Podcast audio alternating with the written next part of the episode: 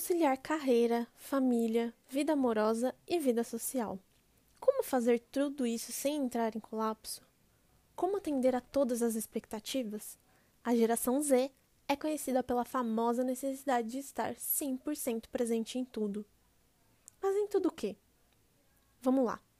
Além das expectativas lá da época dos nossos pais, que por incrível que pareça, elas ainda são cobradas por eles, como por exemplo, fazer uma boa faculdade, casar, ter filhos e comprar uma casa. Essa geração ainda traz consigo cobranças como fazer um intercâmbio, falar duas ou três línguas, viajar, ter uma vida social mega ativa, ter relacionamentos amorosos maduros com discussões como, por exemplo, relações abertas, poliamor, dar atenção para a família, praticar alguma atividade física, buscar evolução espiritual. É, por aí vai.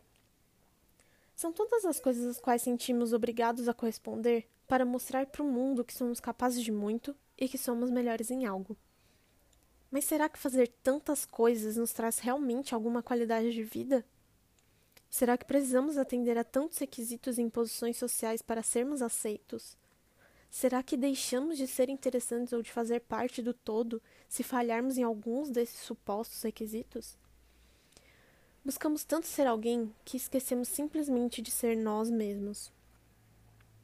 Esquecemos de ouvir as necessidades do nosso corpo e, principalmente, da nossa mente.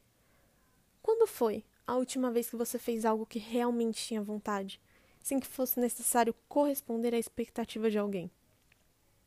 Ou ainda, quando foi que você não sentiu necessidade de postar o que fez em alguma rede social? Precisamos voltar a olhar para dentro, sem julgamento. Precisamos voltar a nos permitir sentir vontades genuínas. Precisamos voltar a nos enxergar, cada um, como indivíduos únicos. Lembrar que não é demérito algum não ser um poliglota, não fazer uma viagem internacional por ano, não gostar de praticar atividade física todos os dias, ou ainda de não conseguir trabalhar trancado dentro de um escritório porque alguém te falou que aquilo era o certo a se fazer. Somos a geração com mais possibilidades, e ainda assim parece que estamos sempre presos a algum padrão, alguma necessidade de seguir referências que, na maioria das vezes, não fazem o menor sentido para a pessoa que realmente somos. Mas nós lembramos quem realmente somos? Parece clichê dizer, mas existe vida além das redes sociais.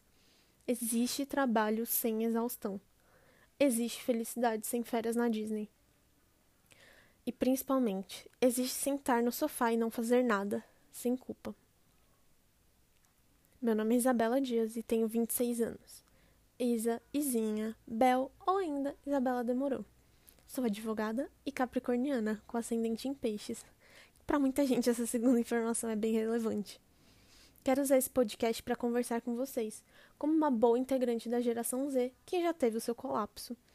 Quero falar sobre diversos assuntos que rondam a minha cabeça e talvez a sua também.